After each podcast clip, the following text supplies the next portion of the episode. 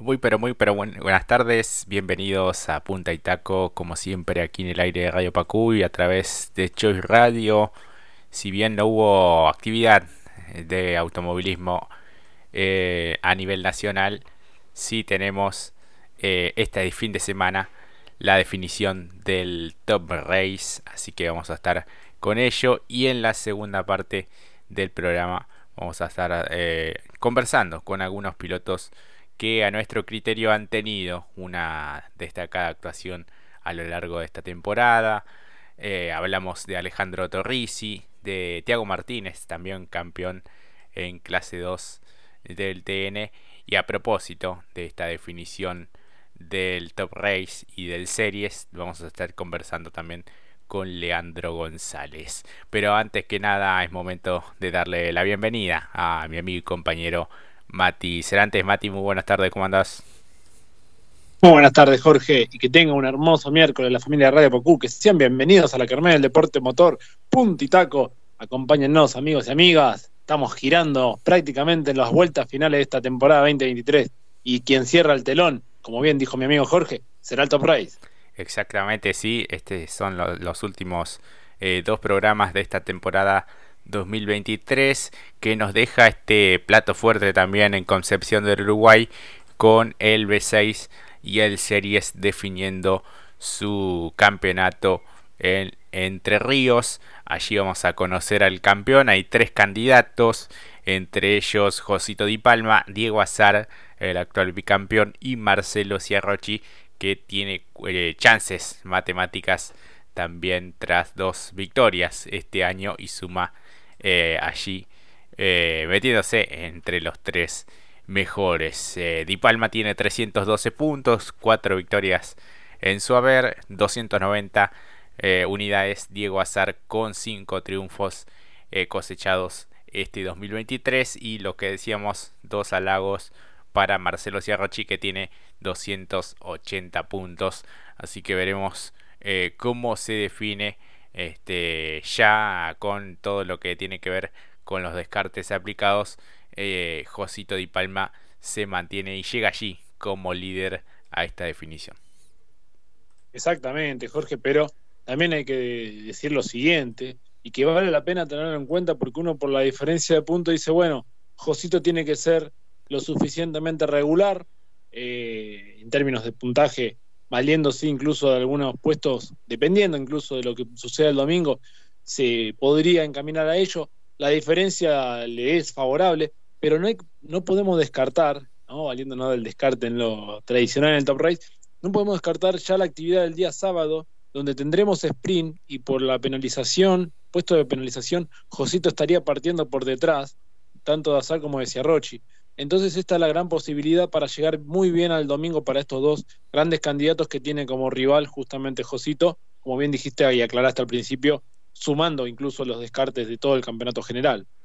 Exactamente, bueno, tres eh, marcas diferentes, esa es la, la, particularidad que se da en esta definición, tres equipos distintos. También, hablamos del Octanos con el Fiat Cronos de Josito Di Palma, el Toyota Gazoo Racing con el Lexus para Diego Azar y el Lincoln Motorsport con el Ford Mondeo para Marcelo eh, Cierrochi. Bueno, Di Palma con eh, estas cuatro victorias en la temporada, en lo que se dio en la primera fecha en Buenos Aires, las dos finales de San Jorge en la octava presentación, una en Río Cuarto cuando fue la fecha número 11 y en sprint tuvo dos triunfos en Concepción del Uruguay y en La Barriga respectivamente, donde además consiguió la única pole position que ostenta este año. En cuanto a podios, son 6, de los cuales 5 fueron en competencias finales. Fue segundo en San Nicolás, tercero en Rosario, segundo en La Rioja y tercero nuevamente en Concepción del Uruguay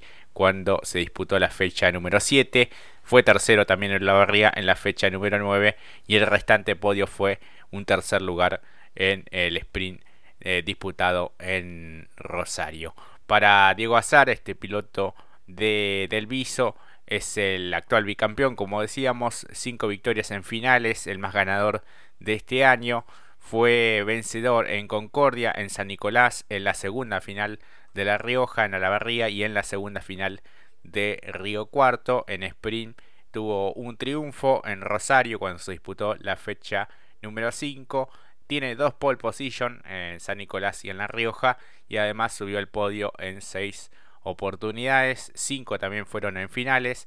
Terminó segundo en Buenos Aires, tercero en la primera final de La Rioja, segundo en Concepción del Uruguay, tercero en eh, San Jorge y tercero también en Paraná. Eh, y bueno, fue tercero en la fecha número 2 en el sprint de Concordia. Así que bueno, los dos, eh, el primero y el segundo, y Ciarrochi, que como decíamos llega tercero en este campeonato, logró ganar dos finales en Concepción del Uruguay, también de punta a punta recordamos, y en Paraná, eh, en cuanto a las poles, es el que más tiene de estos eh, tres candidatos, eh, un total de seis.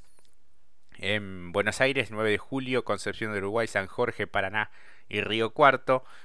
Subió al podio en ocho oportunidades, fue tercero en Buenos Aires, segundo en Rosario, tercero en La Rioja, ganó dos fue segundo en las dos carreras de San Jorge y segundo en Olavarría y tercero en ambas competencias disputadas en eh, Río Cuarto en la fecha anterior, eh, la fecha número 11. Muy completo y la verdad que incluso hay que sumar que desde aquel momento en Concepción, consiguiendo allí su primera victoria, allí empezó también una crecida muy fuerte. Si bien en las anteriores ediciones, tanto en Rosario y La Rioja, como bien dijiste Jorge, eh, asumió el podio, y en Buenos Aires también, pero digo, eh, si uno ve la tabla de posiciones, incluso como lo detallaste en función de lo que fueron los puntos obtenidos, creo que a partir de la fecha de Concepción, antes también con los dos podios anteriores, ¿no? Como dije, Rosario y La Rioja, pero a partir de allí, en la fecha 7, empezó a encaminar aún más y creo que en aquel entonces habíamos hablado con él y dijo, quizás todavía estamos unos escalones más abajo, pero como se llega a la definición, en comparación que siempre hablábamos de Josito y Azar, bueno, eh, si Arrochi encontró el, funcionamiento correcto, porque también hizo podios, si bien se fueron intercalando entre estos dos grandes eh, candidatos que ha tenido, que viene ya desde la temporada anterior con Azar y, Di Palma, bueno, allí a partir de después de Concepción empezó a ser un miembro también allí arrimándose y esto lo demuestra incluso como bien detallaste al principio en términos de puntos. Hablando de puntos, eh, será un evento regular para el B6. Eh, la clasificación otorga un solo punto, mientras que el primer lugar en sprint 15 unidades, para el segundo son 12 y para el tercero 10 eh, puntos. Esto será en el sprint del eh, día sábado, con actividad que ya comienza el viernes de manera oficial y el puntaje para la final son 30 puntos para el ganador, 22 para el segundo y 18 para el tercero. Así que bueno, eh, esto se repite también para el Series y bueno, un poco más para el eh, Junior.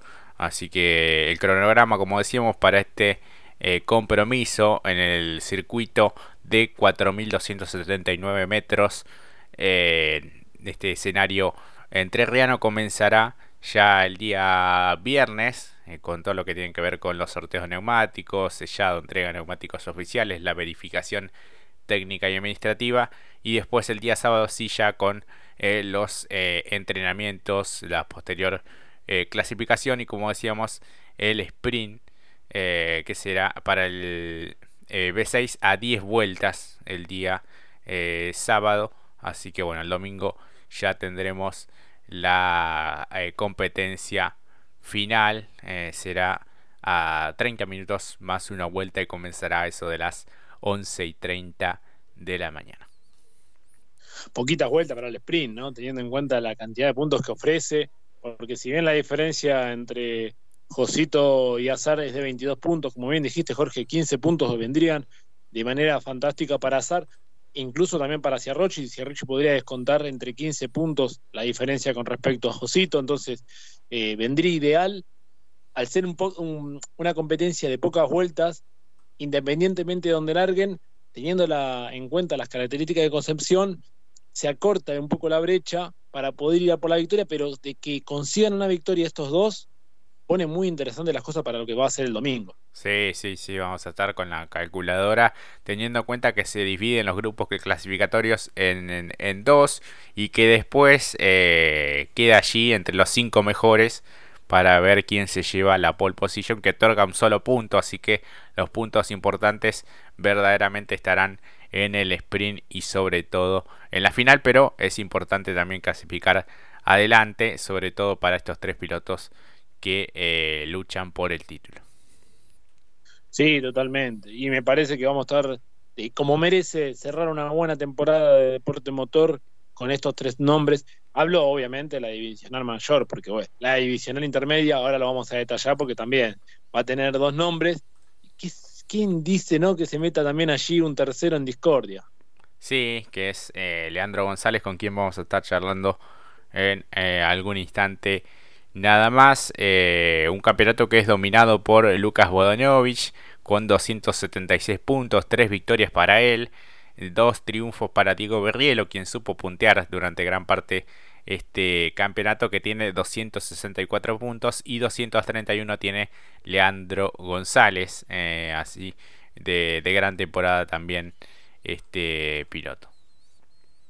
Exactamente, la revelación, Leandro González, por lo menos en lo que tiene que ver Top Race Series, eh, creo que está allí en el top 5, por lo menos mío sí, porque la verdad que tuvo un crecimiento fantástico, su primera temporada, hay que decirlo, y de quizás empezar siendo una prueba a, hacer, a hacer base ¿no? en la categoría, eh, llegar con chances concretas a la definición con el Aymar Motorsport ante dos rivales, como bien dijiste, uno campeón ya de la categoría, como lo ha sido Diego Berrelo, otro que sí, ha corrido las últimas dos temporadas de atrás y que busca su primera corona, nada más y nada menos que Lucas Bodanovich, un nombre muy buscado también en las últimas horas y en el último mes. Eh, veremos más adelante qué sucederá con su futuro, pero lo cierto es esto, ¿no? Un, eh, un piloto ya consolidado, con mucha historia, que volvió a la al serie justamente para poner las cosas más interesantes eh, en términos de espectáculo. Bodanovich buscando su primera corona en la divisional y por supuesto no hay que descartarlo a Leandro González, que realmente ha tenido un, crecimiento formidable en su primera temporada en el Top Race Series. Exactamente. bueno, en el caso del Series habrá entrenamientos el día eh, sábado 2 puntualmente y después la clasificación la particularidad es que tienen que clasifican todos juntos en el mismo momento después los 10 mejores y por último los 5 mejores para saber quién es eh, el poleman así que bueno será interesante también esto en función del campeonato. Y a eso de las 16 y 30 del sábado tendremos el sprint a 7 vueltas eh, nada más. Y bueno ya el día domingo la competencia de 10 y media de la mañana a 25 minutos más una vuelta.